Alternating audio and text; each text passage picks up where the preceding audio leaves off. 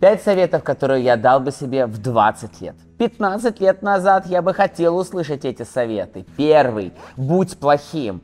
Я все время хотел быть хорошим, понравиться, удобным. Я очень много переживал, а как, а что подумают, если я сейчас откажу, меня посчитают плохим. Будьте неудобными. Каждый раз, когда мы хотим быть хорошими, то есть кому-то понравиться, мы очень часто предаем себя. Когда выбираем профессию, которую нам советуют родители и считают, что она нам подойдет больше, чем то, к чему наша душа лежит. Но потом в конце, в процессе жизни, в конце обучения бац, и вдруг мы понимаем, что оказывается я пять лет учился не тому, что хотел на самом деле. И оказавшись взрослым, когда я могу выбирать, я все равно делаю так или иначе выбор в пользу себя когда мы не выстраиваем отношения с теми людьми, с кем мы действительно хотим выстраивать отношения в угоду какому-то мнению. И в этот момент мы на самом деле снова предаем себя. Я рекомендую сразу оказаться плохим для самого себя, чтобы снять этот страх быть плохим для кого-то другого. Дайте себе разрешение, кому-то не нравится. Вы не пряник, не конфетка, не доллар, чтобы нравиться всем. Ваша задача ключевая, нравится самому себе. И это именно то, что хотел бы я услышать в 20 лет. Подумайте прямо сейчас, для кого вы хотите быть хорошим. Для кого вы делаете те действия, которые идут внутри против вашего внутреннего желания. Посмотрите, стоит ли это ваша энергия. Оцените здраво и сделайте для себя выводы. Выбери ролевую модель. В детстве наши ролевые модели это мама и папа. Мы их копируем, их поведение, стратегии поведения, слова. Но я рекомендую во взрослом возрасте, 20 лет, выбрать, а на кого я хотел бы быть похожим, кто является моей ролевой моделью, у кого есть то, к чему стремлюсь я. Я осознаю, кем я хочу быть, на кого я хочу быть похожим, и мозг начинает бессознательно обучаться. И сейчас, благодаря средствам массовой информации, мы можем смотреть за этим человеком. Неважно на самом деле, что он говорит, важно, как он живет, чтобы на бессознательном уровне мы начинали впитывать его образ мышления, его поведение, установки, убеждения. И в этот момент вы начинаете обучаться нативно у этого человека. Это, например, я так выбрала себя Ричарда Брэнсона. Мне очень мне нравился, немножко сумасшедший, свой остров, хочет улететь в космос, большой бизнес. И я начал читать его книги, слушать его подкасты. Я начинал изучать, а как живет этот человек. Чем раньше мы определимся с нашей ролевой моделью, тем круче будет наш процесс движения вперед. Третий совет – это ошибайся. Мы боимся ошибиться, и этот страх парализует наше поведение. Именно страх ошибки заставляет нас бездействовать, ничего не делать. Но на самом деле именно желание ошибиться помогает нам пробовать.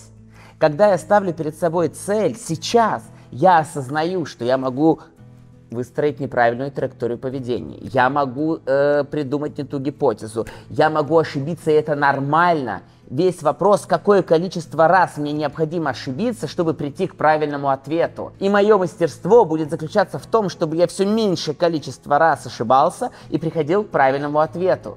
Но я разрешаю себе ошибиться. Я разрешил себе ошибиться в первом классе, когда всем дали диктант, я начал писать и понял, что я не могу, у меня определили дислексию, и я совершенно не мог э, четко распределить буквы по словам.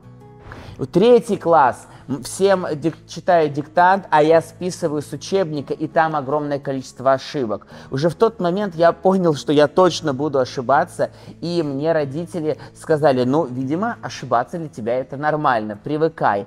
Но в то же время мне никто не сказал, что ошибка – это это просто, что ошибка это не то, после чего следует наказание, а ошибка это то, после чего следует анализ.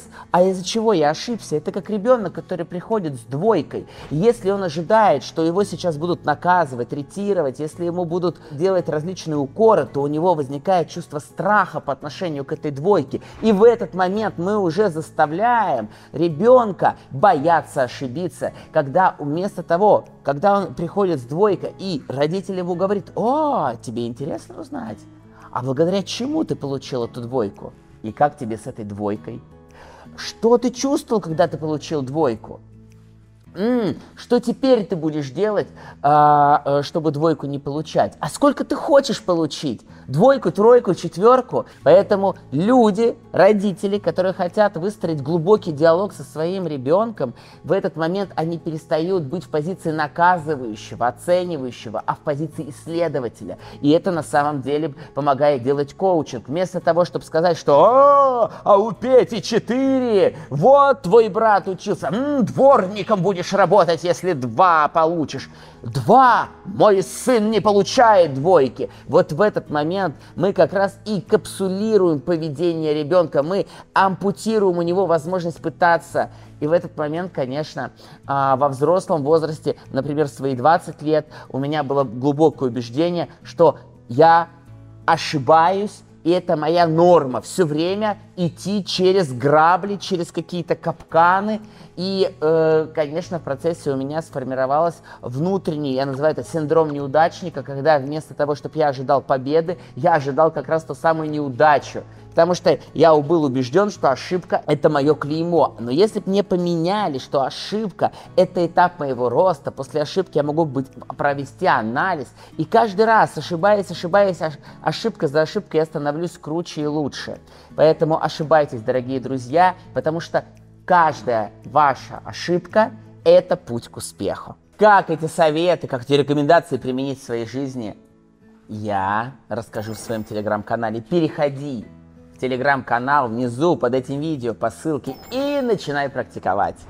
Выбери тех, никто тебя третирует, не то, кто тебя унижает, не того человека, кто постоянно находит в тебе изъяны, а выбери того человека, кто находит в тебе что-то классное, от кого ты слышишь комплимент. Выбери того человека, после которого тебе становится хорошо и легко на душе. Зачем мы выбираем себе людей, которые нам делают плохо.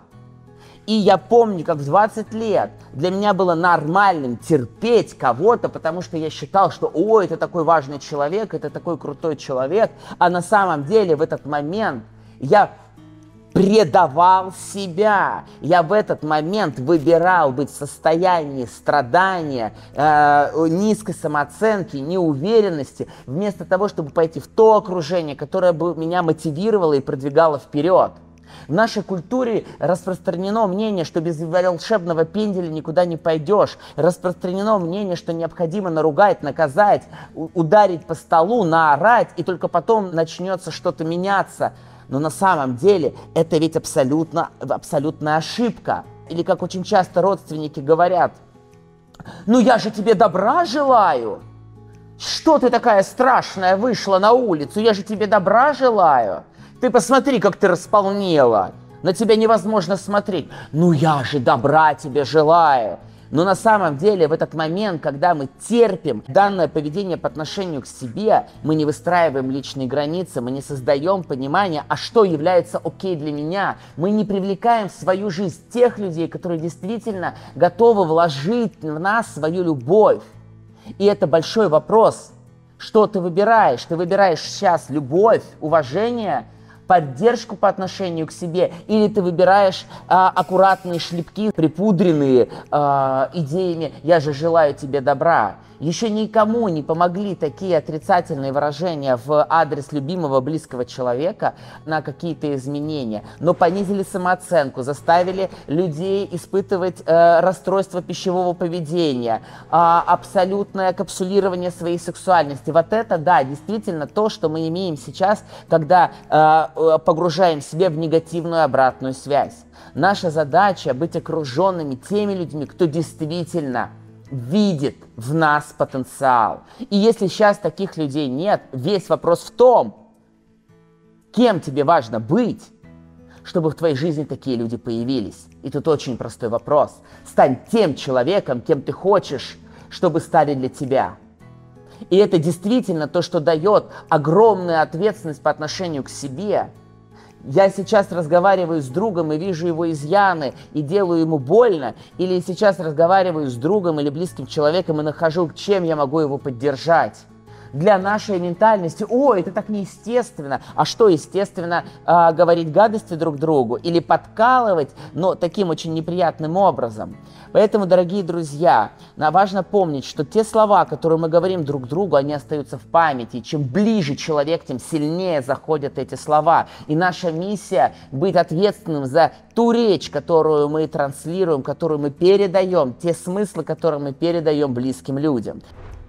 И первый совет, самый главный, который я бы порекомендовал всем, это ставь цель. Провели исследования в Оксфорде, взяли более тысячи человек, и они смотрели, а как развиваются студенты от точки А, когда они поступили в университет, до точки Б, когда прошло 5, 10, 20 лет, 10 лет. И они заметили очень интересные данные, невзирая от социального положения, финансового статуса, даже уровня образования – Студенты, которые ставили цели, а их всего был 1%, 1%, эти люди в 90% достигли э, больших результатов в своей жизни. Те же люди, которые не ставили цели, не использовали качественное образование, не использовали ту среду Оксфорда, которая, в которую они попали, они не смогли адаптироваться в своей жизни. И порядка 10% ставили размытые цели, и они имели такие же размытые результаты эти пять советов, которые я дал бы сам себе. Ну и, конечно, главный совет, который я бы себе дал, это посмотреть бесплатный курс «Профессия коуч». Потому что то, что я сейчас дал, мы обучаем. Бесплатный мастер-класс по ссылке под этим видео. Для нас, для нашего мозга очень важна цель. Представьте, что вы родились, и вы сегодня проснулись, и вам дают билет. Билет на самолет. И на этом билете в конечной точке назначения ничего не написано. И в этот момент мы испытываем тревогу. Я не понимаю, куда я лечу, куда я еду, куда меня везут. Можно сказать, что я живу с закрытыми глазами. Но нет, наш мозг не живет без цели. Если цели у вас нет и вы ее не поставили, то ее поставил за вас кто-то другой. Социальные сети навязали вам те установки, те э, ценности. Родители, которые говорят о том, что важно, или то социальное окружение, в котором вы находитесь. Мы заимствуем чужие цели, когда нету своих. И один из величайших вопросов, который я задаю своим клиентам как коуч, что ты хочешь, что является для тебя действительно важным на сегодняшний день. И в этот момент, когда мы просыпаемся, и нам снова дают билет на самолет, я хочу, чтобы каждый человек, особенно когда ему 20 лет, он мог написать конечную точку назначения сегодняшнего дня, сегодняшней недели, месяца, года – и даже своего десятилетия. Мы боимся планировать, находясь в здесь и сейчас. Да, здесь и сейчас есть, но наше здесь и сейчас формируется теми представлениями о будущем, которые у меня есть. И если мозг не имеет представления о будущем, то в этот момент мы теряем себя, мы теряем тот самый потенциал, потому что потенциал начинает расплескиваться на чужие цели. И у нас всего есть два варианта. Жить вследствие чужих целей или ставить своих. Это непростой вопрос. Поставить цель – это на самом деле высокоинтеллектуальная деятельность. Нам необходимо осознать, что я хочу, проверить эту цель на истинность, сделать так, чтобы эта цель была актуальна для нас долгое время. Ну или тот промежуток, за который мы хотим прийти к этой цели. Вот что действительно важно. Важно осознавать, а что я хочу, что для меня важно, куда я иду. А одна из тем осознанности, которую я пропагандирую, чем раньше мы будем отвечать на три ключевых вопроса, которые развивают осознанность внутри себя, тем круче и легче нам будет жить. Это абсолютный факт, и я хотел бы знать об этом 20 лет. Первый вопрос, куда я иду, это моя цель. Второй вопрос, что я делаю, что я сейчас делаю, и куда ведут меня эти действия. И третий, кто я. И если я знаю, кто я, что я делаю и куда я иду, то в этот момент мне становится легко, я испытываю счастье и удовлетворение. Я могу понять в каждый момент времени, сравнить, а это ту траекторию движения, которую я выбрал, тот путь, который я выбрал, он верный или нет. Но если у меня нет цели, я куда-то иду, что-то делаю, с кем-то встречаюсь, что-то чувствую, все время происходит что-то, я нахожусь в суете, и очень часто мы начинаем испытывать тревогу. И вот первый триггер, который включает тревогу, это как раз та самая неопределенность, неизвестность. Именно в момент неизвестности мозг начинает испытывать тревогу, начинает искать опоры. Потому что мы знаем один психологический феномен. Чем выше уровень неуверенности клиента, тем выше его гипнабельность, тем выше его внушаемость. Именно поэтому очень часто нас заставляют нервничать и потом дают интервенцию, э, вам важно верить в это. Но в этот момент я хочу, чтобы те, кто меня слышит, осознали, что именно мои цели, мое понимание, куда я иду, что я хочу, помогают мне держать оборону от того внешнего насилия, средств массовой информации, социального окружения, которое есть. Я очень хотел бы, чтобы в 20 лет я знал, что я иду своим путем жизни, а не удовлетворяю чужие цели. И какую цель вы перед собой ставите? Посмотрите внизу под этим видео комментарии, а какие цели вы сами себе ставите. И, друзья, какой из советов вам зашел больше всего? Стань плохим, выбери ролевую модель. Третий совет – ошибайся. Четвертый совет – найди тех, кто тебя поддерживает – и пятый совет – ставь цель. Какой из этих советов для вас оказал самое большое влияние, сам, самый большой отклик нашел в вашей душе? До встречи, Юрий Мурадяна, я буду читать ваши комментарии.